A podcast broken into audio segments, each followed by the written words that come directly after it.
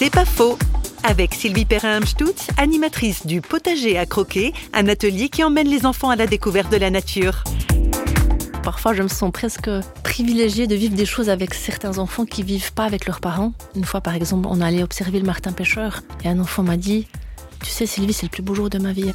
Et quand je vis des choses comme ça avec ces enfants, je me dis voilà, ça c'est une pépite qui est mise sur leur chemin. Et euh, si un jour ils arrivent à s'émerveiller d'une graine qu'ils ont semée et puis qui est devenue une grande courge, qu'ils ont pu la manger, qu'ils ont vu tout le cycle, je me dis que c'est gagné. D'amener ces enfants à pouvoir créer par eux-mêmes, à être confiants, à juste pouvoir se poser dans un champ et puis écouter les oiseaux. Ils n'ont pas l'habitude de ça. L'émerveillement, il, il peut être dans les Caraïbes, il peut être dans un voyage, mais il peut être aussi au fond du jardin. L'aventure, elle commence sous le pas de sa porte, elle commence voilà au fond du jardin.